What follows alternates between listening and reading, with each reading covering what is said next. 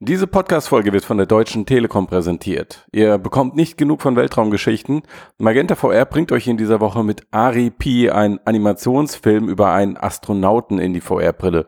Schon als kleiner Junge träumte er vom Fliegen und schaffte es letztendlich in eine Raumkapsel hoch über der Erde. Allerdings beinhaltet enorme Höhe auch immer das Risiko eines tiefen Falls. Die Kapsel stürzt trotz aller Bemühungen des Astronauten ab. Kann er sich noch rechtzeitig retten? Ihr findet den sowohl witzigen als auch spannenden Film in der kostenlosen App Magenta VR auf iOS, Android und Oculus Go. Vielen Dank an die Deutsche Telekom für das Sponsoring und jetzt geht's los mit dem Podcast.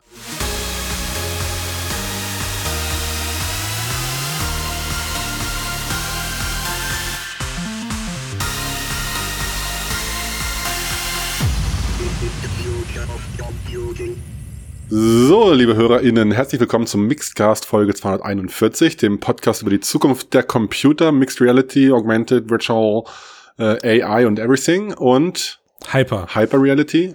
Gerne, gerne dabei. Neue Ausgabe. Wir sind dabei mit äh, einem Gast heute. Wir freuen uns sehr. Ich freue mich auch sehr, weil es natürlich auch heute schwerpunktmäßig um Augmented Reality gehen soll.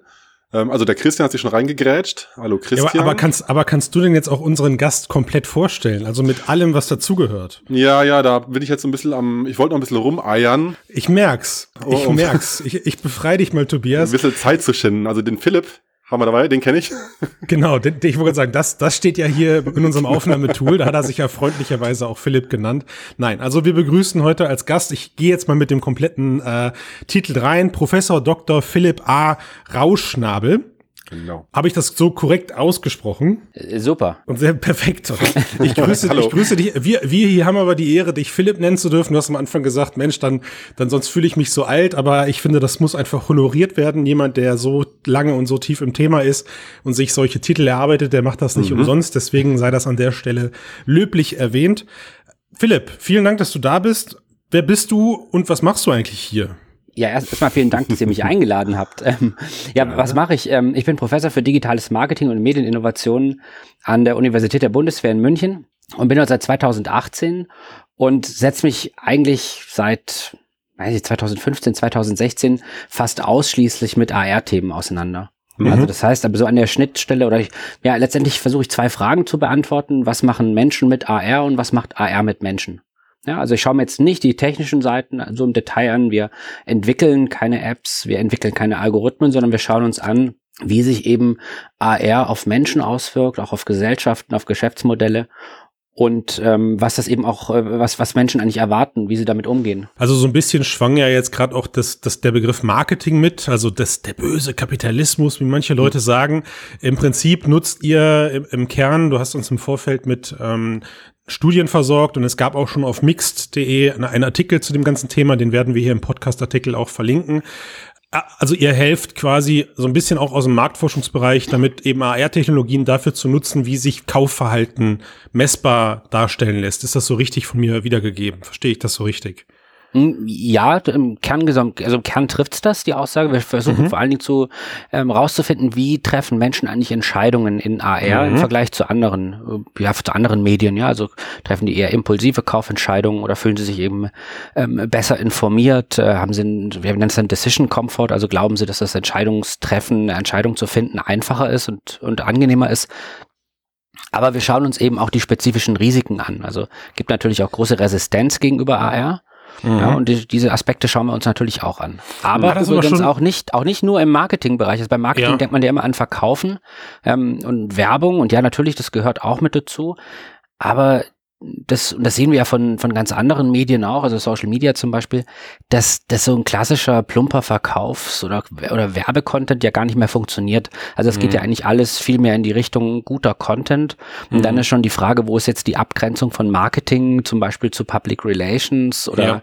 ähm, Tourismus, ganz viel, wo wir da machen, wo man sagen, das kann man jetzt als Marketing bezeichnen, man kann es auch anders bezeichnen. Aber mhm. wir machen zum Beispiel auch Studien, die wirklich in ganz anderen Bereichen sind, indem wir zum Beispiel mit Produktionsmitarbeitern sprechen, wie sie eben darauf reagieren, wenn sie plötzlich Informationen über ein Display eingeblendet kriegen. Also fühlen mhm. sich dann irgendwie mhm. cool und sagen, es macht jetzt Spaß. Ich habe ja, bin ja mit einem super tollen Arbeitgeber, der hat solche fancy Technologien. Oder sagen die, na, ich fühle mich jetzt wie so ein Fleischroboter, ich krieg halt hier irgendwelche Arbeitsanweisungen und muss die, genau, und muss die einfach nur umsetzen. Genau. Ja? Und Klar. das sind natürlich Themen, die sind, die sind hochbrisant, weil man diese, die meisten Diskussionen halt darum geht, okay, wie kriegen wir jetzt ein besseres Tracking hin und wie, ja. wie kriegen wir jetzt mhm. irgendwelche Daten noch schneller auf die Brille. Ja. Aber solche Themen wie, naja, wollen es die Aha. Arbeiter eigentlich in, in, der Fabrik haben und wie führt man das am besten ein? Ne? Das ist schon ein wichtiger Punkt. Also das heißt, um, um das nur noch mal kurz klarzustellen, auch für alle Hörer und Hörerinnen draußen, die vielleicht jetzt so ein, so ein, so ein verquertes Bild dafür haben. Also wenn, wenn man von Marktforschung spricht, dann gibt es ja auch da wieder so ein bisschen verquälte Begriffswahrnehmung, äh, habe ich festgestellt. Also ich habe letztens ein Gespräch geführt mit jemandem, bei dem war dann halt eben Eye-Tracking in einem realen Laden. Und das war für ihn dann aber schon so eine Form von, von AR, was natürlich kein, kein AR ist, also unter -hmm. uns mhm. gesagt, technisch gesehen. Ne?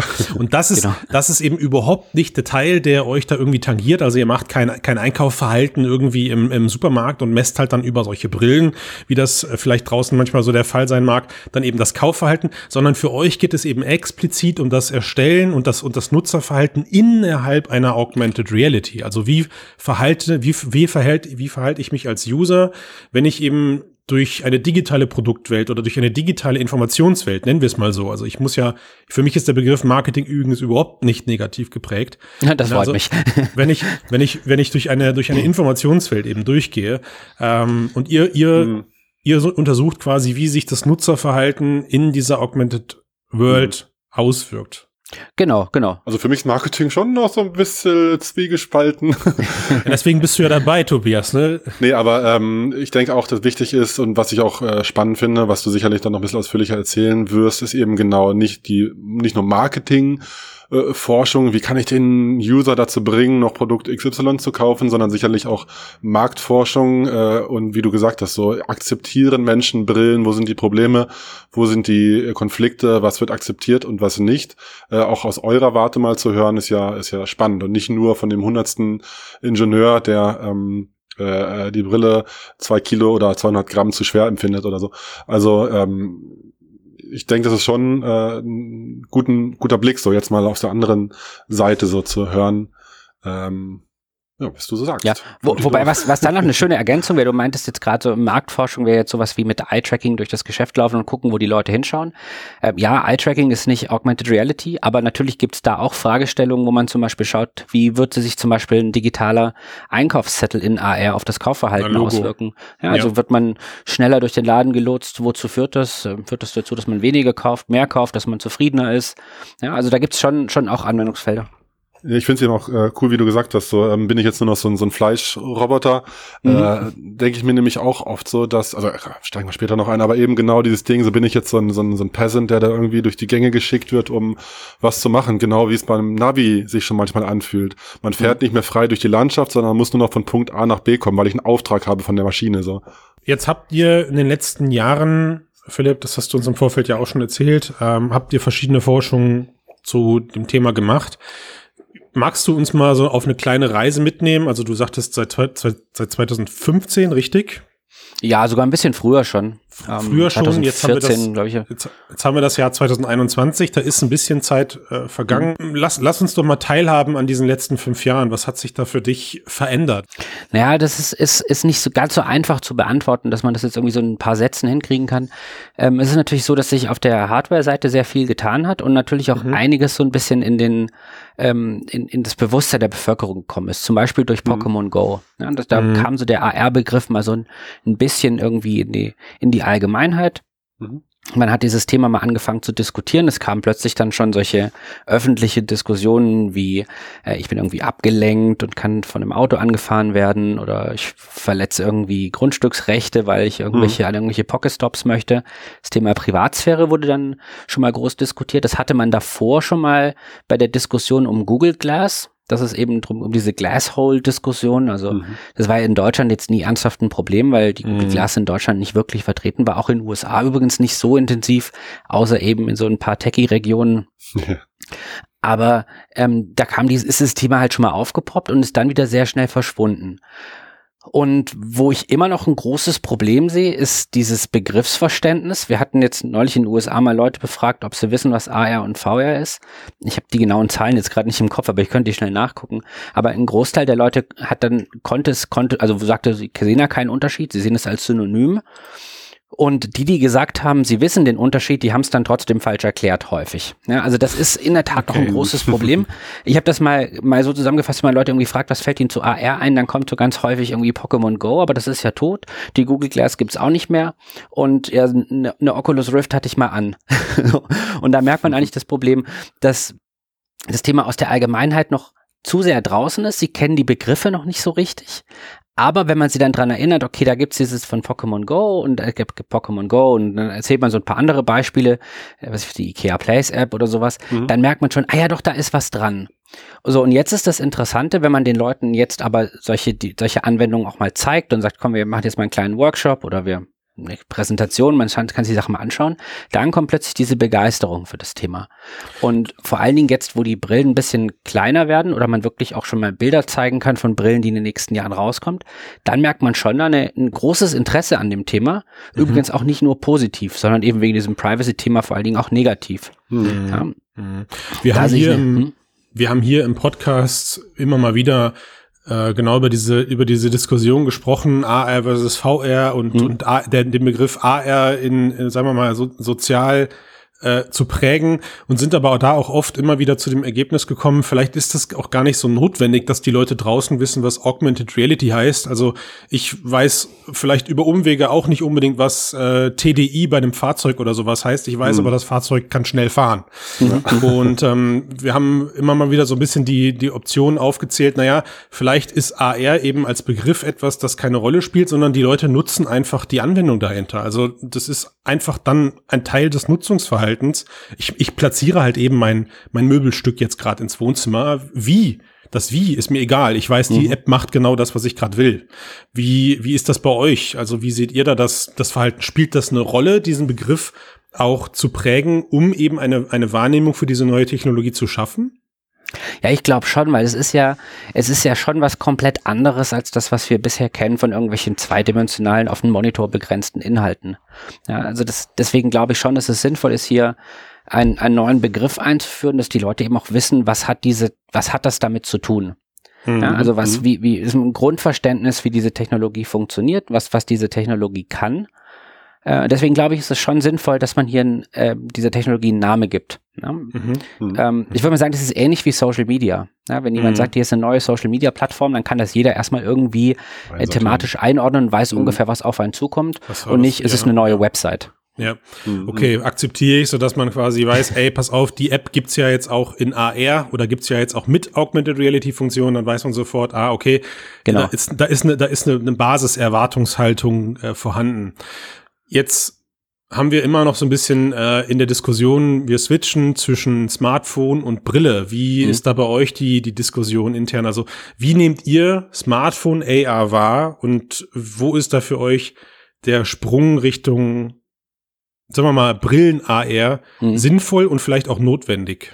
Also das AR auf einem Smartphone ähm, sehe ich so, wie wenn man sich YouTube auf einem Schwarz-Weiß-Monitor anschaut. Das funktioniert, aber es ist halt nicht richtig cool. Also es gibt ein paar Use Cases, ähm, wo ein Smartphone oder ein Tablet wirklich gut ist. Zum Beispiel solche Apps, wo man sich eben selbst augmentiert, also zum Beispiel irgendwelche Make-up-Apps oder sowas. Oder mhm. Apps, die man wirklich nur einmal nutzen muss. Zum Beispiel, wenn ich jetzt mir eine, ähm, eine Nanoleaf-Lampe an die Wand schrauben möchte und möchte mir angucken, wie sieht diese Lampe aus oder wie kann ich die zu, wie kann ich die irgendwie customizen, mhm. dann ist das völlig in Ordnung. Aber wenn ich jetzt ein langfristiges AR-Erlebnis haben möchte, ist ein Smartphone oder ein Tablet einfach das falsche Device, weil äh, man braucht halt mindestens eine Hand, um das Gerät zu steuern.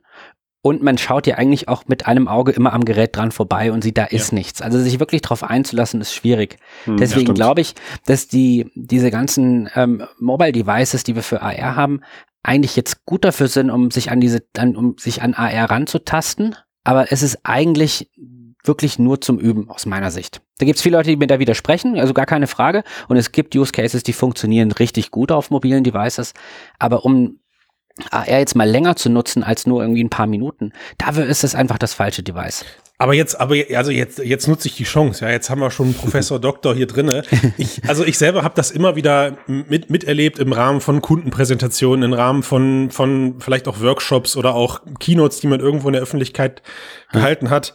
Ähm, sobald man seinen Tablet-Bildschirm auf eine große Leinwand teilt oder, oder sich Leute Videos angucken von Augmented Reality Apps, dann entsteht da immer so ein riesen Wow, so, so ein, ach du meine Güte, ja, wenn ich, gerade wenn ich auf so einer zwei Meter Leinwand den geteilten äh, iPad-Bildschirm sehe und dann steht da plötzlich ein echtes Fahrzeug auf der Bühne und ja. so diese, auch diese HoloLens-Videos, die man alles so sieht, ja, ja. Das, das weckt so eine psychologische Erwartungshaltung, die in den wenigsten Fällen dann auch wirklich bei der Nutzung durch Leute, die nicht wissen, was auf sie zukommt, erfüllt wird. Also in den wenigsten Fällen stellt sich dieser Wow-Effekt ein. Wenn ich sowas sehe und Videos angucke, denke ich immer, wow, das ist cool. Aber wenn ich es dann selber ausprobiere, denke ich mir, meh, irgendwie hat sich das cooler angefühlt, als ich es nur gesehen habe und nicht selber ausprobiert habe. Habt ihr das auch bemerkt und gibt es dafür einen Namen?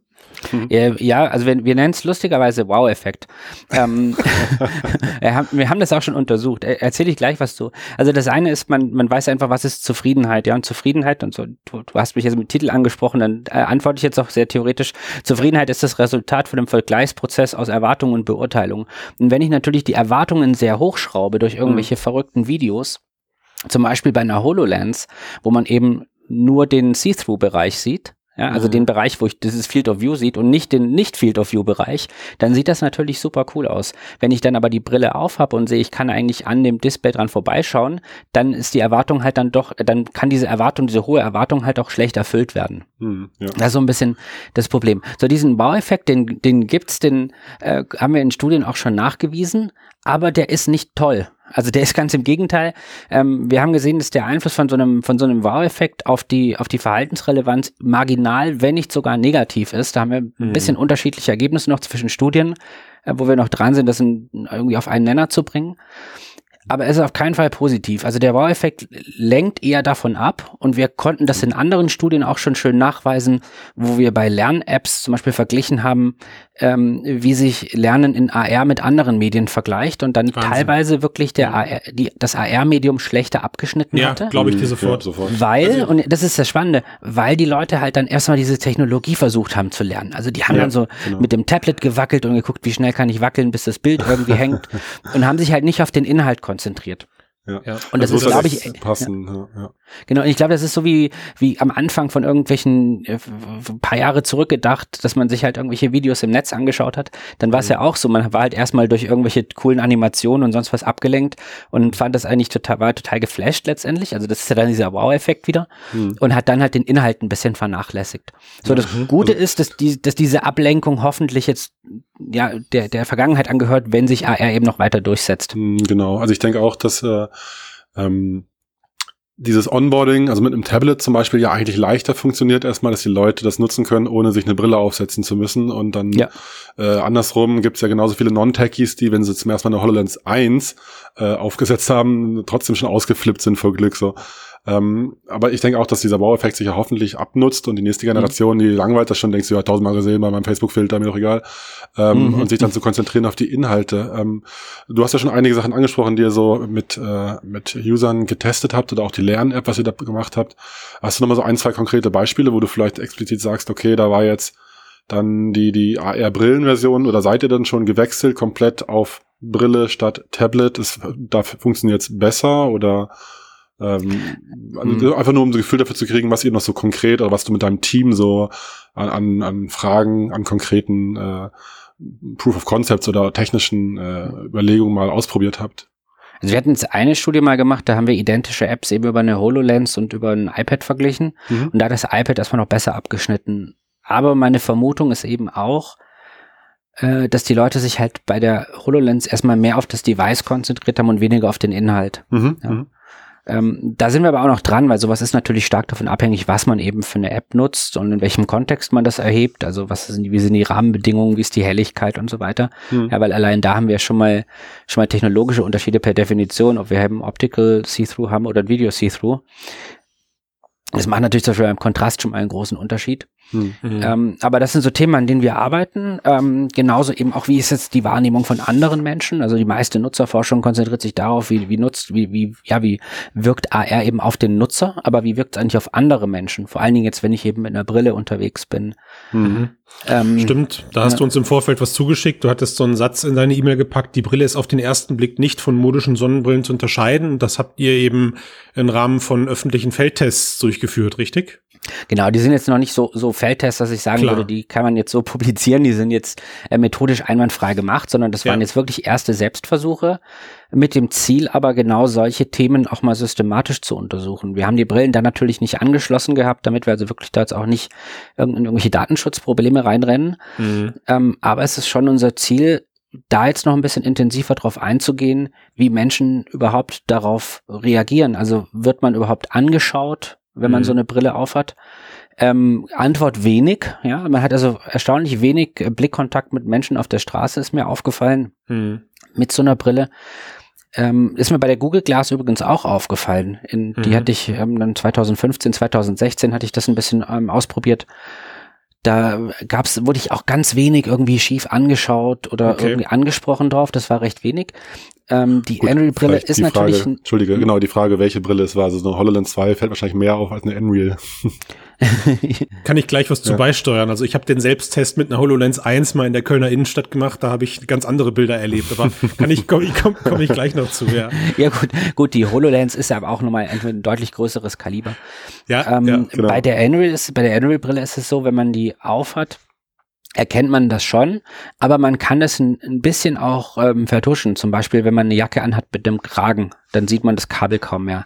Wenn man irgendwie noch eine Mütze aufhat, eine Cappy oder einen Fahrradhelm, mhm. dann fällt das wirklich nicht mehr viel auf. Der Blick ist von, mhm. von vorne erkennt man es ganz gut. Wenn man eine Person so von, von hinten so ein bisschen sieht, erkennt man es eigentlich kaum mehr. Man muss natürlich immer dazu sagen, ähm, wir und oder ihr sind natürlich geschult an dem Thema. Wir wissen, was das ist. Klar, so eine ja. Person auf der Straße ja. weiß das im Zweifel auch nicht. Und die sagen jetzt auch nicht, das ist eine AR-Brille, sondern die denken mhm. vielleicht, das ist eine Sehhilfe oder eine Hörhilfe oder mhm. was weiß ich was, irgendwas ganz anderes. Philipp, warum sind diese Tests für AR-Brillen so wichtig? Weil ich vergleiche es jetzt mal einfach, ich tue jetzt mal so, ich habe da keine, keine Informationen mhm. zu, aber ich tue mal so, als gäbe es solche Tests damals zum Start der, der, der Handyzeit oder der Smartphone-Zeit nicht. Also ich weiß, mein Vater, der immer irgendwie auch damals schon Geek und Nerd war, der ist Mitte der 90er, Anfang der 90er als einer der ersten mit so, mit so einem Mobiltelefon rumgelaufen äh, und hat dafür halt auch böse Blicke geerntet. Also es ist, es ist ja irgendwie schon aufgefallen. Aber damals war ja dann nicht das Ziel, dass es da solche empirischen Tests zu gab, zu gucken, okay, wie muss das Smartphone oder wie muss dieses Mobil, dieses tragbare Telefon denn designt werden, damit es eben maximal nicht auffällt? Warum spielt das bei AR-Brillen dann doch so eine große Rolle? Also ich weiß gar nicht, ob die so designt sein müssen, dass sie gar nicht auffallen und vor allen Dingen, was bedeutet müssen. Mhm. Ähm, aus datenschutzrechtlicher Sicht würde ich da jetzt total widersprechen und sagen, die müssen so aussehen, dass sie auffallen, damit eine andere mhm. Person im Zweifel auch weiß, dass sie irgendwo im Sichtfeld von der Kamera ist. Ja. Mhm. Ähm, aus modischer Sicht, ja, man versucht momentan sich stark an dem Design von klassischen Brillen zu orientieren. Ich weiß aber nicht, ob das der richtige Weg ist oder ob die Brillen nicht einfach auch komplett anders aussehen müssen. Mhm. Das ist also eine Frage, die können wir noch nicht, also, noch nicht so richtig beantworten. Ich meine, sie dürfen ja eigentlich auch auffallen. Also man könnte die Technologie auch äh, natürlich positiv verkaufen. Schaut her, ich habe wie das neue iPhone, ich habe jetzt hier die neue coole XY AR-Brille. Äh, schadet ja, ja genau. quasi auch nicht den, den Verkäufen dieser Brillen. Warum sollte man es äh, verstecken wollen? Aber letztlich ist natürlich so eine klassische Brille, wie sie seit hunderten von Jahren existiert, einfach ein praktischer Formfaktor für die Nase und die Ohren und die Augen des Menschen. So. Ja. Genau, aber jetzt überlegen wir uns einfach mal, wie sich zum Beispiel die, die ähm, Apple-Kopfhörer entwickelt haben. Ja? Die sehen ja mhm. auch nicht aus, wie eigentlich ein klassischer Kopfhörer mhm. bis vor ein paar Jahren aussah. Ja, ja. Da haben sie viele erstmal gelästert, durch. aber ja klar, irgendwie hat genau, sich doch genau. als praktisch ergeben so. Ja. genau, und ich, ich glaube, glaub, das ist jetzt hier natürlich ähnlich bei den bei den bei bei AR-Themen. Ne? Das wird ja. auch natürlich, wenn von Apple was was rauskommt, dann wird man wahrscheinlich auch erstmal irgendwie äh, eine, eine große Diskussion anfangen. Und ich gehe davon aus, wenn die es machen, wird es trotzdem Erfolg.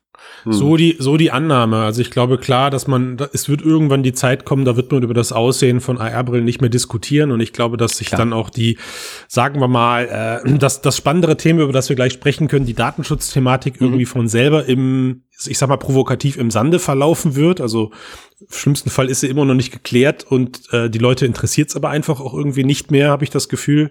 Ähm, wie das mit Smart Speakern oder äh, also den, den Assistenzspeakern oder so zu Hause auch gefühlt irgendwie der Fall geworden ist. Äh, interessiert eigentlich keinen mehr, wer dazuhört, weil die Dinger Nutzwert bieten, den ich, der, der, der die Angst vor Privatsphäre überwiegt, zumindest in großen Teilen der Welt. Mhm. Mhm. Und ich glaube, so einen ähnlichen Effekt kann ich mir vorstellen, werden wir bei AR-Brillen genauso erleben. Jetzt, genau. jetzt haben wir, jetzt haben wir viel über die Technik und über die, und über die Optik gesprochen. Äh, aber eigentlich bezieht sich eure Forschung ja nicht nur eben darauf, wie wirkt die Brille auf andere Menschen, sondern auch, wie wirkt die Brille auf mich. Ähm, die Fleischroboter mal zum, zum Anlass mhm. genommen. Mhm. Was, was ist das? Was sind das für Anwendungen, die bei euch besonders erfolgreich abschneiden? Was sind das für Anwendungen, die besonders ähm, schlecht abschneiden? Und was für Erkenntnisse zieht ihr daraus? Weil ich meine, alles, was ihr gerade macht, äh, ist ja, also ihr, ihr baut euch ja einen unheimlich großen Grund, ein Grundasset dafür auf, wie die AR-Welt in Zukunft überhaupt gut und weniger gut funktioniert. Mhm. Mhm. Genau, also die Frage ist, schwer zu beantworten, weil natürlich die meisten Apps wirklich halt irgendwelche Prototypen noch sind, auch wenn die vielleicht anders heißen. Ach ja, komm, du hast doch die Formel schon fertig, du willst es uns genau. nicht verraten. Ja, ja, aber es ist ja öffentlich hier. Ja. nee, Spaß. Also, das ist natürlich ganz, ganz unterschiedlich von den, von den Use Cases her. Also ich, ich hole mal kurz ein bisschen weiter aus. Ähm, wir wissen zum Beispiel bei der, bei der Nutzung als, als Enterprise-Technologie, dass dort natürlich viele Kritikpunkte wahrgenommen werden, sowas wie Datenschutz, ähm, die, diese, dieses generelle Überwachungsgefühl bei der Arbeit aber auch irgendwie Kompetenzverlust, Respektverlust, dass ich mich nicht mehr autonom fühle, mich also ich irgendwie auch bevormundet fühle mhm. über die Technologie. Dann kommen so Themen wie psychischer Stress, Technostress, mhm. dass man also dauerhaft Informationen hat, Stichwort Information Overload. Mhm. Ähm, die Gefahr einfach, dass sich ähm, die Technologie am Körper irgendwie negativ auf den Körper auswirkt, also Elektrosmog und solche Aspekte werden dort häufig genannt. Aber auch das Design-Thema, also ganz, ganz äh, salopp ausgedrückt, dass ich halt einfach komisch aussehe mit so einer Brille. Ähm, das sind was Aspekte, aber doch, was aber doch in einem Lager, wenn alle damit rumlaufen, egal ist. Oder also ich, ich, hätte ich jetzt gedacht. Oder ja, hätte ich auch gedacht. So? Hm. Hätte ich auch gedacht, aber es ist den Leuten schon wichtig. Also es ist ja auch okay. so, dass die Leute in einem Lager ähm, sich, sich, also auch, auch Arbeiter in einem Lager sich morgens irgendwie schick machen, bevor sie auf die Arbeit gehen, auch wenn sie dort vielleicht jetzt nicht unbedingt die modischste Arbeitkleidung anhaben. Hm. Aber auch da geht es natürlich um gewisse ähm, ästhetische Aspekte. Mhm. Ja. Mhm. So, und dann bei den Anwendungen, die man privat nutzt, ist es eben unterschiedlich. Was, was wir in mehreren Studien zeigen konnten, ist dieses Inspirationspotenzial. Also sobald Menschen neue Ideen kriegen, sobald die inspiriert werden, dann hat das eine enorme Relevanz darauf. Und das Interessante ist, das konnten wir auch bei, bei ein paar Apps schon zeigen, wenn sich Menschen durch einen AR-Content inspiriert fühlen, dann führt es dazu, dass sie eigentlich bestehendes Wissen hinterfragen. Ja, und das konnten wir eigentlich ganz schön zeigen, dass äh, zum Beispiel Markenbewertungen sich deutlich verbessert haben, sobald Menschen durch AR-Content inspiriert worden sind. Übrigens nicht, das heißt wenn sie nur gesagt haben, also, übrigens, übrigens nicht, wenn sie nur gesagt haben, die App war gut oder schlecht. Mhm. Ja, also eine, so ein klassisches ähm, Sterne-Rating aus einem App Store ist also eher ein schlechter Indikator dafür, ob eine App jetzt irgendwie gut fürs Branding ist oder nicht, sondern es geht wirklich darum, ob die Leute inspiriert werden. Ja, was also letztendlich bedeutet, ähm, kamen die Leute auf neue Ideen, haben die angefangen, Dinge zu hinterfragen. Ähm. Aber was ist das zum Beispiel? Ist das, ist das die Weinflasche, die plötzlich in der Karibik-Umgebung präsentiert wird oder, oder, oder sind das, also wie, wie muss man sich das vorstellen, diese Inspiration?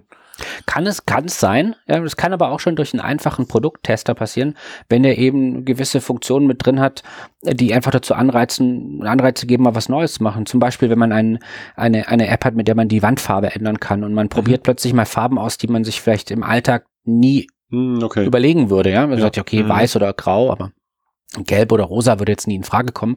Und plötzlich probiert man das mal aus und sagt, ja, doch irgendwie so verrückte Farben wären vielleicht doch auch ganz interessant. Dann fühlen sich Leute plötzlich inspiriert. Und das ist auch, glaube ich, ein Riesenvorteil von AR zu anderen Medien, dass man eben genau diese Brücke, diese, diese, Vor dieses, diese Komplexität, sich neue Dinge vorzustellen, deutlich erleichtern kann.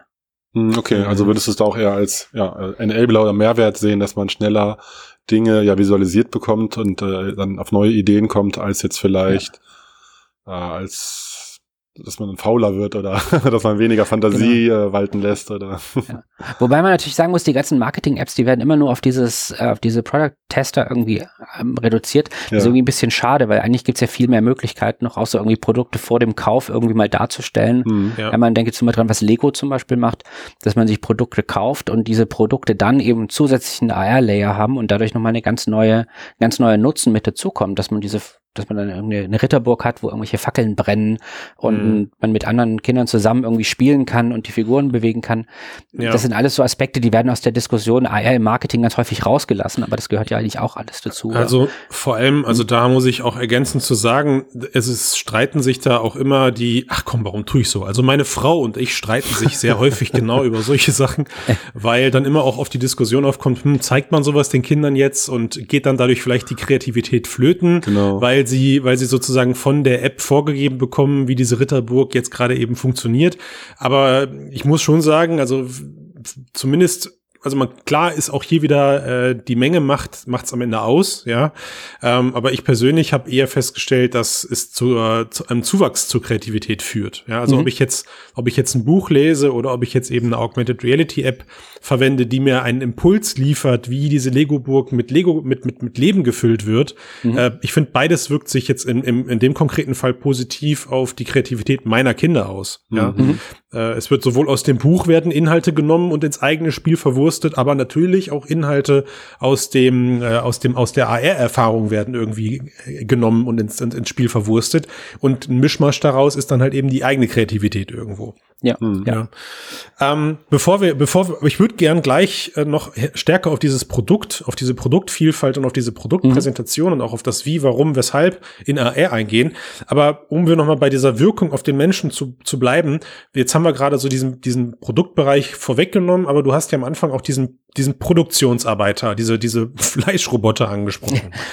ähm, man kennt ja immer nur diese Studien, hey, Leute, die im Picking oder irgendwo arbeiten oder in der, äh, sagen wir mal, in, einem, in einem, ja, in einem Industrieprozess arbeiten, mhm. wo es äh, wiederkehrende Handgriffe sind oder ich eben äh, aus einem aus einem Picking-System, ich weiß nicht, äh, Kartons packe. Das ist für mich jetzt der Begriff einer von von Produktionsarbeitern ähm, draußen. Ist das so richtig? Erstmal die Frage dazu: Ist das so richtig dargestellt? Ja, zum Beispiel, aber das kann auch ein Monteur an einem, an einem Fließband sein. Also okay, dazu habt ihr ja ein konkretes Projekt auch, eine konkrete Studie auch durchgeführt. Mhm. Ja. Magst du da was zu erzählen?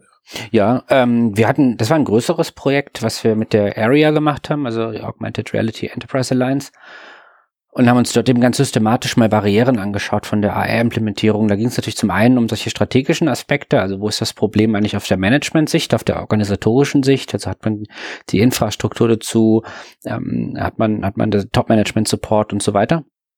Und dann aber eben auch auf der Nutzersicht, weil man eigentlich weiß, dass, dass beide Aspekte wichtig sind. Ja, also zum einen muss ich natürlich irgendwie äh, die Möglichkeit haben, überhaupt ähm, AR zu implementieren. Also da müssen Ressourcen da sein. Und zum anderen bringt es aber nichts, wenn ich eine Technologie implementiere, ohne dass die Leute, die sie nutzen sollen, eigentlich auch dahinter stehen. Weil wenn das der Fall, wenn das nicht der Fall ist, dann ähm, nutzen sie es nicht richtig, ähm, verweigern es, machen es kaputt, was weiß ich was. Also da gibt's gibt's halt irgendwie verschiedenste Möglichkeiten. Und letztendlich will man ja auch, dass die Mitarbeiter irgendwie motiviert sind, dass die ihren Job gerne machen, dass die lange dort bleiben, dass die loyal sind, ein Commitment haben. Und deswegen ist es halt besonders wichtig, dass man sich diesen Faktor Mensch dort auch nochmal anschaut. Und da kamen eben die Punkte raus, die ich da vorhin auch schon mal gesagt hatte. Ähm, macht es denn überhaupt Spaß bei der Arbeit? Macht die Arbeit dadurch mehr Spaß oder nicht? Ähm, kann man seine Aufgaben besser erledigen? Kann man sie sicherer erledigen?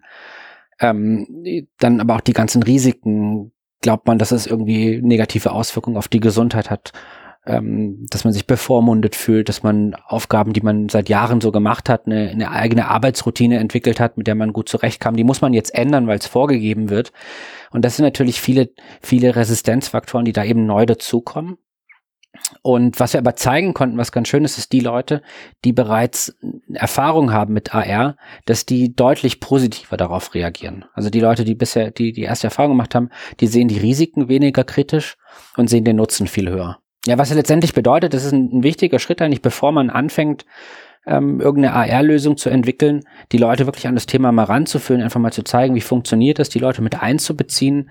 Wir hatten in anderen ähm, Projekten auch schon wirklich ja, Ideengenerierung wirklich mit den Mitarbeitern gemacht, dass wir mit denen gesprochen haben, gesagt, okay, wie läuft denn euer Arbeitsalltag ab? Was macht ihr denn für Prozesse? Mhm. Dann mal so Devices gezeigt und gesagt, hier, probier's mal aus, kannst mal ein Spiel spielen oder wie auch ja. immer. Versteh ja. mal, was diese Technologie kann und dann überleg, jetzt überleg doch mal, welche Informationen würden dir denn zum Beispiel bei deinem Job was helfen? Und so kommen eigentlich, ähm, die, so kommen eigentlich wirklich gute Ideen dazu. Extrem, ja. Mhm. Also, dass man die Leute eigentlich früh mitnimmt. Ich glaube, das ist auch diese, also das ist eigentlich schon fast kein Geheimtrick, der mit AR zu tun hat, die Menschen nee, halt nee. Frühzeitig, frühzeitig einzubinden, ja. äh, in die Prozesse, sie auch ernst zu nehmen. Es sind klassische Change Management oder Change-Prozesse, in denen man da eben sitzt. Äh, aber ja, also ich glaube, auch das wird viel zu oft ähm, in, den Gesprächen mit den Unternehmen, die ich oft führe, unterschätzt. Äh, da wird einfach irgendwo entschieden, dass man jetzt eine neue Technologie einsetzt, weil sie äh, eine gewisse Effizienz und eine gewisse Art Erwartungshaltung mitbringt. Aber nicht selten verkümmern solche Prozesse dann oder solche Technologien dann am Ende bei der Implementierung. Mhm. Im schlimmsten Fall sogar, weil sie auch einfach nicht genutzt werden, mhm. Ne, weil man genau. total am, am, am, an den Nutzenden vorbei entwickelt hat.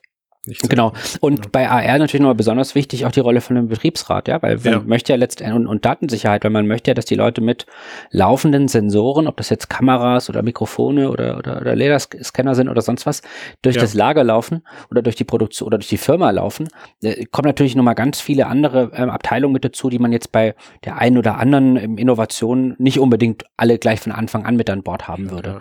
Und da gibt's eben auch Unterschiede, ja. Es gibt also Betriebsräte, die sagen, es ist eine super Sache, da setzen wir uns mit auseinander, da setzen wir uns an einen Tisch und entwickeln da was.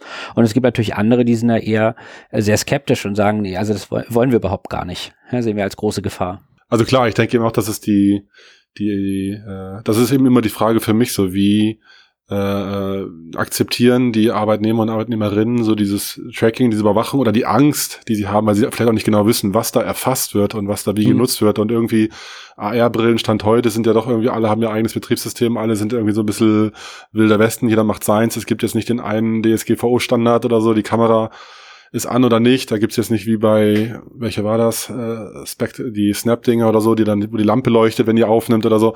Also äh, gibt es noch nicht so Standards, dass man sagt, okay, da braucht man, kann man den Leuten die Ängste vielleicht leicht äh, nehmen oder berechtigte Ängste adressieren, indem man halt klare hm. äh, Vorgaben gibt oder die äh, von denen kommen, wie sie es gerne hätten. Ja, ja. ja.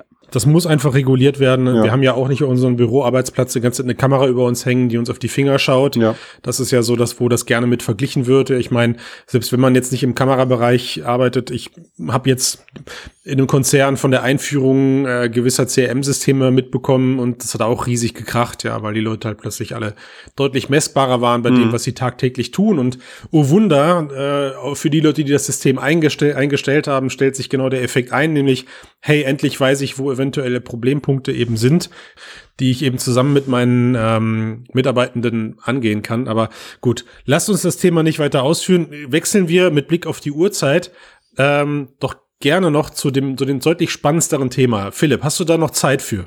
Ja, klar. Okay, super. Du hast uns im Vorfeld so eine wunderbare Geschichte erzählt oder du hast äh, so, so ein wunderbares Thema angesprochen, nämlich ähm, das Thema Privacy logischerweise. Mhm. Also wie wirkt sich die eigene Privacy gegen die der anderen Menschen aus? Also was was beeinflusst dieses Verhalten? Aber äh, im selben Atemzug auch so ein bisschen darüber gesprochen, Mensch. Also ich glaube, also im, im, in deinen Worten, ich glaube, AR wird auch gerade noch von Politik und Co massiv unterschätzt, was auch den Content als Wettbewerb für physische Produkte angeht. Ja, also AR wird generell enorm unterschätzt von allen, die nicht in der Community sind das ist der, das Thema Datenschutz zum einen, zum anderen aber auch die Auswirkungen auf Geschäftsmodelle. Hm. Also fangen wir mal mit dem Thema Privacy an. Ähm, ich sage das jetzt mal ein bisschen überspitzt. Wir haben momentan eigentlich den Luxus, dass wir für unsere, dass wir eigentlich eine ganz gute Kontrolle über unsere Daten haben. Also wenn ich nicht möchte, dass Facebook irgendwelche Daten über mich hat, dann melde ich mich da halt einfach nicht an. Ja, so, und dann ist da relativ wenig über mich drin in diesem Netzwerk. Und klar, natürlich haben wir sozialen Druck und so weiter und die Leute sind dann trotzdem da, aber man hat eine gewisse Kontrolle drüber.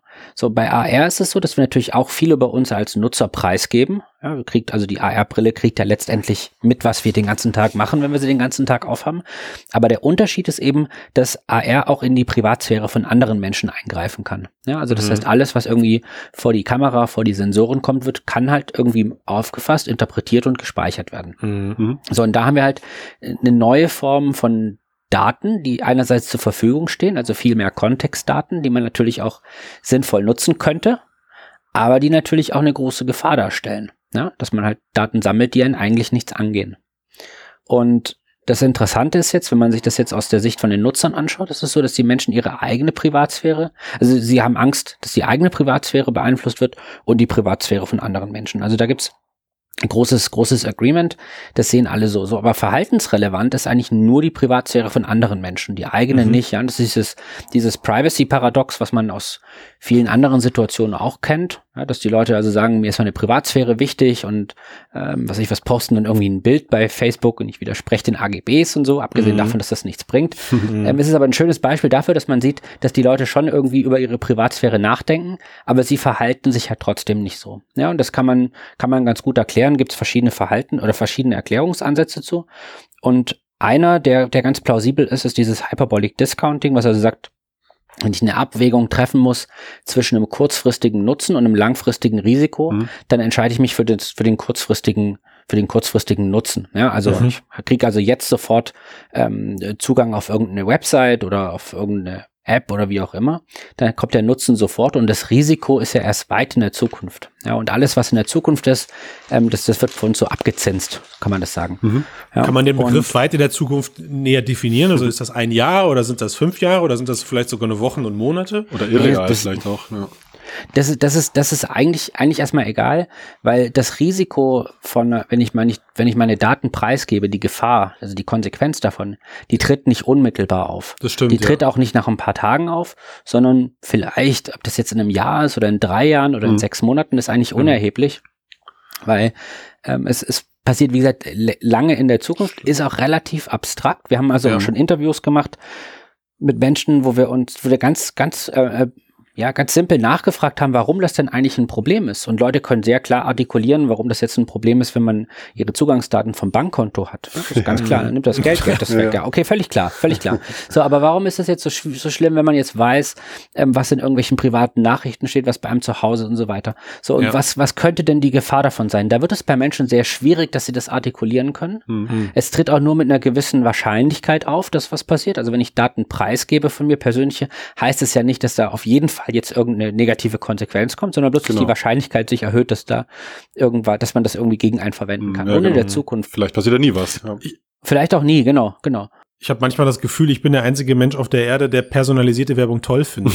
Also ich weiß nicht, was da los ist. Aber ja. Hat ja, auch, hat ja auch Vorteile, so ist es ja nicht. Klar. Ja? Aber, so, viel, aber bei ja. der Privatsphäre bei anderen Menschen, und das ist jetzt das Spannende, da kommen die Reaktionen halt sofort. Also wenn ich jetzt mit einer, mit einer Brille in der Stadt bin und eine andere Person hat das Gefühl, ähm, ich greife in ihre Privatsphäre ein, dann verhält sich diese Person ja unmittelbar anders mir gegenüber. Mhm. Also die Person wird sofort vielleicht nicht mehr ehrlich mit mir umgehen, ähm, wird einen schlechten Eindruck von mir haben, will, dass ich die Brille ausziehe ja, genau. äh, und so weiter, ja. Und so, und, und das, das sind natürlich Dinge, die kommen, die, da kommt die Reaktion sofort. Und deswegen ist diese, diese Privatsphäre von anderen Menschen, wenn man in die eingreift, da hat man eben eine unmittelbare Reaktion. Ja, genau.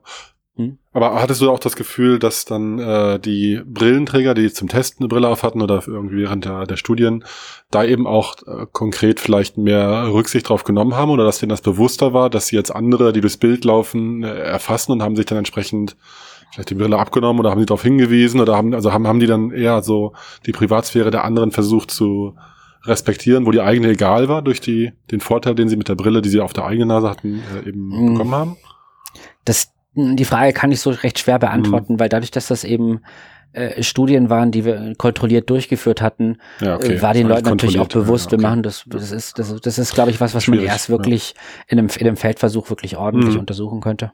Aber ist diese, ist diese Entscheidung, also ich, ist das nicht auch irgendwo nachzuvollziehen, dass die Leute diese Privacy-Geschichte bei einer Datenbrille oder bei einer AR-Brille auf dem Kopf anders, anders bewerten als beim Smartphone? Weil für was, was auf meinem Smartphone passiert, da bin ich erstmal nur selber für zuständig. Also ich weiß halt, Leute reagieren auch sehr, also ist es schon fast zum, zum, zum normalen gesellschaftlichen äh, guten Ton geworden. Das Smartphone anderer Leute fasst man nicht an. Ja, das ist äh, so, das nimmt man nicht mal eben in die Hand und sei es auch nur, um auf die Uhrzeit oder sowas zu gucken. Aber mhm. könnte eine man Notification kriegt, sein, ja.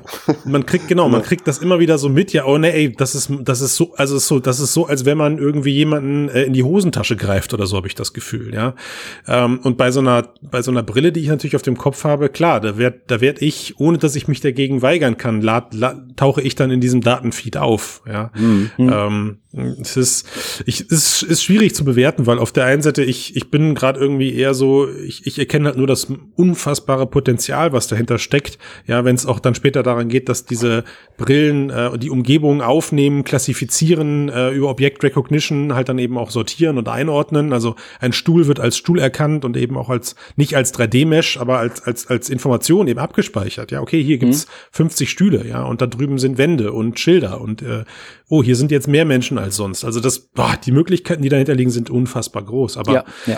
Eine, eine Antwort, wie man das jetzt löst, äh, oder, oder an, habt ihr natürlich nicht, aber ihr arbeitet an sowas oder ihr forscht an sowas zumindest? Wir, wir forschen an dem Thema. Also wir überlegen uns natürlich schon, was bedeutet das jetzt? Ja. Ähm, zum Beispiel eine, eine Möglichkeit ist, es gibt ja auch viele Berichte über kameralose Brillen und da hat man das Problem natürlich erstmal nicht ganz so extrem. Und dann gibt's halt die Möglichkeit, wenn man über Tiefensensoren irgendwie ein, ein, Raumbild erstellen kann, ob man dann eine Kamera wirklich noch fürs Tracking braucht oder ob man die zum Beispiel nur braucht, um Fotos zu machen. Und wenn das der Fall ist, könnte man zum Beispiel einfach auch eine physische Klappe davor machen, mhm. die man halt einfach zumachen kann und dann ist das Thema abgehakt. Die, Was ich aber ganz, ganz wichtig finde, ist einfach, dass man sich mit diesem Thema jetzt auseinandersetzt. Und zwar ja bevor die Technologie sich durchgesetzt hat am Markt und nicht erst, wenn sie schon da ist. Denn den Leuten nachher irgendwas zu verbieten, was sie haben. Ja, genau. Den Unternehmen nachher zu sagen, ihr hättet das anders machen müssen. Das finde ich ist der falsche Weg. Also ich finde es sinnvoller zu sagen, man müsste sich eigentlich auf politischer Ebene jetzt mit diesem Thema ganz intensiv auseinandersetzen. Regeln definieren und man kann sich natürlich darüber streiten, ob die Regeln, die dann entschieden werden, die besser sind oder nicht und ob die gut sind oder nicht, aber zumindest mhm. hätte man mal ein Rahmenwerk und momentan ist mein Gefühl, dass das Thema in der Politik ähm, viel zu sehr verdrängt wird. Mhm. Ist noch nicht, noch nicht real Fast genug für die. Ne? Ist. Genau, das sind ja noch so ein paar ja. Nerds, die dann so eine Brille aufhaben und das war's. Und da wird halt noch nicht irgendwie von der Politik ein offener Standard verlangt oder, oder irgendwie Datenschutzregeln, die eingehalten werden müssen von allen Anbietern. Das schaffen sie ja das bei der, bei Handytechnologie quasi so nicht in dem Rahmen. Nee, äh, und, also sieht, ja. sieht man ja auch, sieht man ja auch daran, wie das Thema AR Cloud gerade behandelt wird, ja. nämlich eigentlich von den Leuten, die das Thema, die das Thema monetarisieren wollen später. Also mhm. ne, eine, Grund, eine grundlegende, äh, sagen wir mal, eine grundlegende Struktur für eine AR Cloud wird gar nicht auf, auf Bundesebene irgendwo oder auf globaler Ebene ja. geschaffen, sondern das, das muss wieder, das wird einfach ignoriert und da müssen sich jetzt Unternehmen drum kümmern, die natürlich genau. irgendwie ein Geschäftsmodell dahinter genau, entwickeln. Genau, und schwupps, auf einmal ist dieses mächtige Tool namens AR Cloud dann, dieses mächtige Netzwerk namens AR Cloud dann vorhanden. Ja, das ist, für mich ist es immer noch so vergleichbar, als hätte jemand GPS privatisiert. Ja, irgendwie. Ja, ja, genau, genau. Und, ja, aber darauf läuft es äh, irgendwie hinaus, leider. Ja.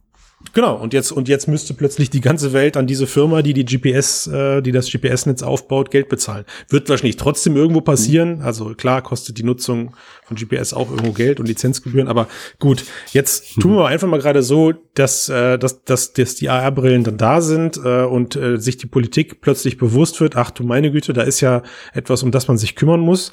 Ähm, jetzt wollen wir das regulieren oder jetzt, was sind das dann für Inhalte, mit denen wir uns da befassen und warum, warum können die uns, also unserer Ökonomie, unserer, unserer Wirtschaft, überhaupt gefährlich werden. Da hattest du ja diesen, diesen Begriff äh, digitaler Content als Wettbewerb für physische Produkte. Mhm. Ja, ähm, also wie so eine Art, ich, ich der, der, der Begriff wird hier in dem Podcast etwas inflationär verwendet, aber so dieser kleine Paradigmenwechsel, der da eventuell bevorstehen könnte. Mhm. Ähm, Post-its verlieren an, an, an Wert also echte Post-its verlieren an Wert, weil ich habe plötzlich alles nur noch digital. Ja, mit mhm. einer Frage dahinter, wofür braucht man dann überhaupt noch Screens?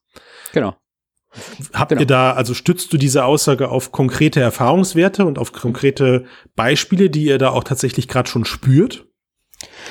Naja, also wie gesagt, alles, was wir momentan sehen, was irgendwie in der Art und Weise funktioniert, ist eigentlich ja noch ein Proof of Concept oder ein Prototyp. Ja. Aber wenn man sich anschaut, was, was, was kommunizieren denn die großen Unternehmen, warum sie das eigentlich machen? Ja, zum Beispiel Facebook. Die kommunizieren ganz klar und sagen, warum braucht man denn irgendwelche teuren Fernsehgeräte und irgendwelche Screens, wenn man für ein paar, wenn man sich für ein paar Dollar eine App runterladen kann, die das genauso gut kann.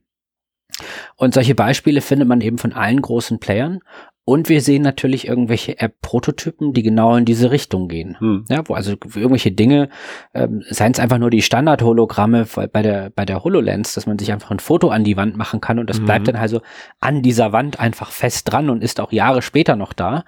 Mhm. Ja, da, wenn man da einfach sieht, das geht in die Richtung und wir haben dann auch mal mit ähm, ähm, Leute befragt zu diesem Thema, wie sie dazu stehen. Und das Interessante, also ich war ehrlich gesagt erstaunt, wie hoch die Zustimmung zu diesem Thema war. Wir hatten das zuerst in den USA gemacht und dann nochmal in zwei Studien in Deutschland validiert. Das war eine enorme Zustimmung. Ah, spannend. Ja? Und wenn man sich, sich jetzt überlegt, also was das auch hier wieder, die Menschen, die AR-Erfahrung hatten, die haben das deutlich extremer gesehen. Mhm. Und die Leute, die auch schon, das sind natürlich nicht viele, aber die so, so, eine, so eine Vision haben von AR, also die sich über dieses Thema Gedanken gemacht haben schon. Hm. Bei denen ist das noch extremer. Also die können sich das, das noch viel mehr vorstellen, einfach auf gewisse Dinge zu verzichten. Die, die, die Teilnehmer der AR Studien oder der Umfrage, ja. wenn ich eingerätschen darf, waren das mhm.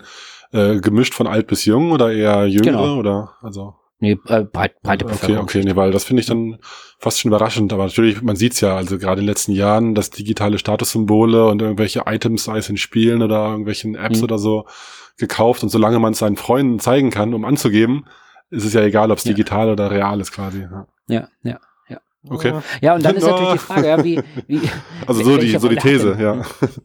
ja. Das ist natürlich die Frage, welche Rolle hat denn dann Content eigentlich in der Zukunft? Ja? Also mhm. aus Sicht von, von einem Hersteller von irgendwelchen Notizzetteln oder von, von Wandbildern, mhm. äh, welche Relevanz hat denn dann plötzlich Content für die? Also das mhm. ist jetzt, der Wettbewerber ist jetzt nicht irgendwie ein anderer Hersteller von Büromaterial, sondern kann halt ein kleine Startups sein, die eine coole AR-App gemacht haben, die eben diese Funktion kann. Mhm, ja. Also ich, ich meine, ich hab's, ich hab's ja selber erlebt über meinen, ich nenne es jetzt mal einfach Langzeittest. Also ich habe mir so eine HoloLens geschnappt und habe die recht provokativ einfach im Alltag getragen, als als wäre sie eine eine eine sexy kleine schlanke AR-Brille, die man auf der Nase hat.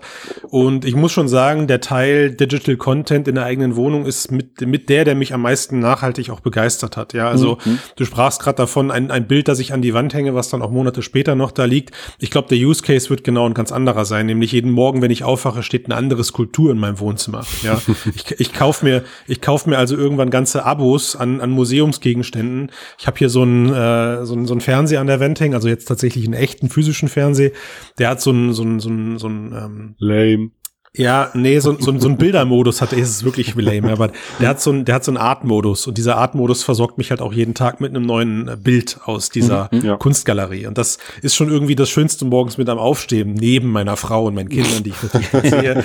Ja, das muss ich, sehr, muss ich sagen, falls irgendwann dieser Cast hier gehört wird von denen, aber ähm, nein, wirklich und diese, und diese, diese Sachen sehe ich da eben auch als ganz großen, ähm, als ganz großen Vorteil. Ich glaube wirklich, dass die Leute sich äh, digitale Wertgegenstände kaufen werden und damit ihre Wohnung ausstaffieren werden. Mhm. Ich sehe halt, äh, was, was mich daran, also das ist für mich in so abartig weiter Ferne und so unvorstellbar, weil die, ähm, du sprachst gerade eben von Awareness, mh, hm, Tobias, ja, du hast gesagt, dass die Leute wollen das auch dann zeigen, logischerweise.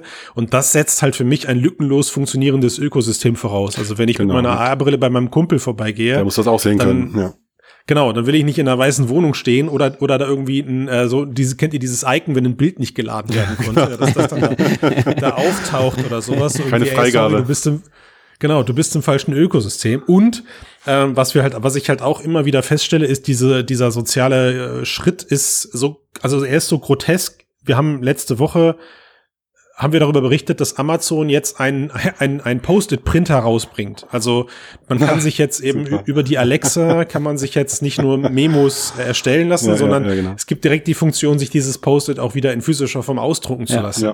Ne? Also ich glaube, dass das ähm, Ding ist auch eben, dass dieses, äh, das ist alles wirklich noch weit weg, so wie man es jetzt so als Vision so hat, äh, weil es muss absolut. einfach die äh, es muss einfach das Analoge schlagen. Also es muss besser sein. Ein Post-it mit einem Bleistift zu schreiben geht so schnell und der hängt einfach am Kühlschrank, meine Frau kann ihn sehen. Und, und das muss halt dieses Ökosystem digital irgendwie mindestens genauso gut können. Und, und da hinzukommen ist halt schon noch ein Weg. Aber dann würde ich auch sagen, das Analoge könnte dann eher so zum, zum Freizeitluxus werden. Und ansonsten bräuchte man ja eigentlich nur das, was den, was man braucht, um den menschlichen Körper zu erhalten. Also Essen, Bett, Stuhl, Klo, andere Menschen. Aber so, so der Alltagswerkzeugkram äh, kann man ja viel dann äh, rausschmeißen. Ja. ja, also das es ist es ist ja auch so, dass es natürlich zum einen über so, so Multi-User AR kann man natürlich diese Shared Experiences machen, dass also mehrere Leute den gleichen Inhalt sehen. Aber es hat natürlich auch den Vorteil, dass ich Dinge halt auch personalisieren kann. Also dass man Ja. sich zum Beispiel im Büro Bilder von der Familie hat, virtuell, die halt nicht jeder sieht, der bei einem im Büro ist. Hm. Ja. Ja, oder dass Ich man glaube, sich, und das fand ich ganz ja, schön ja. auch mit der Kunst, ja, dass man sich seine Welt einfach so, ja, wie sie mir gefällt, also Pippi Langstrumpf-Effekt letztendlich. Wir nennen das, wir nennen das Desired Enhancement of Reality, also bedeutet letztendlich wirklich, dass ich mir die Umgebung so anreichern kann, wie ich sie gerne hätte. Ja, das kann man natürlich mit klassischer Dekoration machen. Das ist ein, ein Urtrieb von Menschen, die ihre, ihre Umgebung zu dekorieren. Ja, aber ich kann das natürlich auch mit Dingen machen, die es halt gar nicht gibt. Ja, also Mhm. irgendwelche Fabelfiguren oder Ja. eine brennende Fackel in meinem Zimmer oder sowas. Ja. Oder ein Harry Potter Zimmer oder wie auch immer. Das sind alles Möglichkeiten, die könnte ich halt über AR machen. Ja. Und Ich kann glaub, da dann entscheiden, für mich alleine oder ma- halte ich sie offen? Aber ganz klar, wir reden hier über Themen, die halt irgendwie wirklich weit in der Zukunft sind, Ähm, wo ich mich jetzt auch nicht auf irgendeine Jahreszahl oder so Nein, festlegen bitte würde. nicht. Bitte nicht. würden, wir dich nicht. Würden wir dich nicht fragen. Damals Ja, hast danke. du aber gesagt. genau, genau. Nee, Aber, aber, es glaube, ist, ja, ist ja etwas, glaube ich, wichtig, dass man sich darüber Gedanken macht, dass Ja. diese Brillen kommen werden. Das ist ja. Ja. sowas von klar. Dass man sich aber so wenig Gedanken drüber macht, was das für Gesellschaften bedeutet, was das für die Privatsphäre bedeutet und dass man dafür irgendeine Regulation braucht. Mhm. Das ist schockierend. Und das Zweite ist eigentlich echt, echt schlimm, dass sich viele Unternehmen mit diesem Thema gar nicht so intensiv auseinandersetzen, weil sie sagen, naja, wir, wir in unserer Branche hat das keine Relevanz. Ja, Kann sein, kann, kann gut sein. Aber ich glaube, wenn man das Thema wirklich länger ausdiskutiert, dann merkt man, es hat doch in viel mehr Branchen Relevanz, als man so auf den ersten Blick denken Da mag. kann ich da gerade mal einhaken und zwar, ähm, äh, du sagst, es ist klar, dass die Brillen kommen. Also wir sind alle natürlich irgendwie Technologiefans und hätten sie Mhm. gerne und wenn es nur mal für eine Stunde am Tag ist und zu Hause dann nicht oder so, aber alle blicken ja in die Richtung. Aber zeigen das auch eure Untersuchungen, eure Studien, dass die Akzeptanz jetzt schon in die Richtung ausschlägt, dass alle sagen so, ja, ähm, let's do it. Du hast ja von den Fleischsäcken gesprochen. Ich meine, vielleicht ist es ja auch genau andersrum, dass man sagt, die verdammte Informatik und die verdammten Roboter sollen doch ihren Mist alleine machen. Lass mich mal damit in Ruhe. Ich, ich brauche die Brille jetzt gar nicht mehr. Also, ähm, oder die, die Nachteile überwiegen so. Also, Hm. hast du das ähm, Gefühl, dass das schlägt schon ganz klar in die Richtung aus, weil alle Leute in die Richtung äh, streben oder einfach nur, weil es gerade hip ist? Oder weil eben die Vorteile einfach doch so krass sind, dass ein AR-Screen der letzte Bildschirm ist, den ich in meinem Leben brauche, quasi so. Naja, es gibt ja immer, es gibt, gibt ja diese, diese Innovations, ja, Schritte, ja, dass man erstmal, erstmal natürlich ein Großteil der Leute sagt, sie braucht so eine Technologie nicht. Das kann man eigentlich Analogie am Handy mal beschreiben. Mhm. Ja, dass viele Leute jetzt gesagt haben, ich brauche eigentlich kein Handy. Ein paar kann hatten zur haben das- Telefonzelle laufen. Genau, Genau. ich kann zur Ja, Telefonzelle stimmt, laufen, stimmt, ich kann, kann von zu Hause telefonieren, ich muss unterwegs nicht erreichbar sein. Und plötzlich hatten es die erste Leute, die ersten Leute, dann ist, dann, dann war es plötzlich schon nicht mehr so ganz so nerdig abgestempelt. Mhm. Und dann kam die nächste Generation und irgendwann hat man halt dann diesen sozialen Druck gespürt, dass man gesagt hat, ich brauche eigentlich eins und dann hat man sich so dran gewöhnt, dass man nicht mehr drauf verzichten kann. So, das war bei Handys so, dann war es bei den klassischen Muss Smartphones ja nicht unbedingt gut genauso. sein. genau. Ja, das ist, das ist ein ganz anderes Ja, Thema. ja, klar. Aber bei den Smartphones war es ja vom Prinzip her ähnlich. Also man hat ja auch gesagt, warum muss ich denn unterwegs E-Mails lesen können oder irgendwelche mobilen Apps? Das reicht doch, wenn ich das abends zu Hause mache. Mhm. Und plötzlich hat man sich dran gewöhnt, dass es so ist. Ja. Und es ist jetzt gang und gäbe, dass man ein Smartphone hat. Mhm. So und klar, wir wissen, wir wissen nicht, ob sich die Brillen durchsetzen werden. ne? Das, das, das spricht zwar vieles dafür, aber wir wissen es halt auch letztendlich einfach nicht. Ja. Aber Also ich- äh, man, man weiß schon, dass das Interesse von, von Menschen an sowas Großes, natürlich mit den, mit den Mustern in den Daten, die man auch erwarten würde, vor allen Dingen Ja. jetzt natürlich bei jüngeren Leuten Mhm. und Leute, die sowieso technologieaffiner sind, aber das ist auch ganz normal. Das heißt also nicht, dass es bei anderen Leuten deswegen sich nie durchsetzen kann, sondern das heißt bloß, bei denen wird es sich halt nicht von Anfang an durchsetzen. Mhm. Aber das ist eben ganz typisch für solche ähm, Diffusionszyklen. Das sehe ich auch so. Also ich glaube, dass die, bin mir stimmt, du hast gerade so davon gesprochen, dass man sein Büro ausstaffiert, seinen Arbeitsplatz. Ich glaube, so wird's anfangen.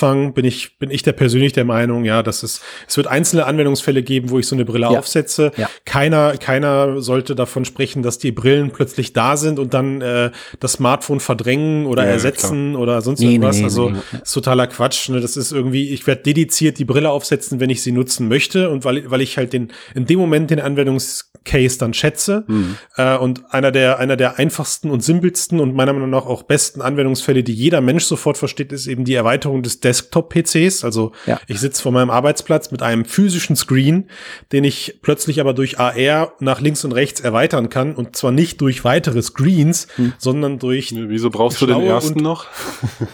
Ja, Genau. ja weil, weil ich ab und zu mal die Brille dann doch absetzen Ah, okay, okay, möchte. Ja, also ich, Genau. ich, ich glaube halt auch Leute, die eine Brille tragen, sind froh. Ich kenne das so, die Leute, die vor einem sitzen, Brille abziehen, sich kurz mal die, die Augen kniepen oder irgendwie ne, dann, dann den Tag mal Kontaktlinsen. Also man, Ja. wie gesagt, es ist alles Genau. Und, und dazu gibt's eigentlich auch ein paar richtig schöne Use Cases. Zum Beispiel diese Lösung von iCandy Lab aus München. Weiß nicht, ob ihr Ja, die kennt. kenne ich. Aber das ist, finde ich, ein, ein richtig cooles Beispiel, wie man eben mit AR einfach den Screen erweitern kann. Mhm, mhm. Ja. ja, ja.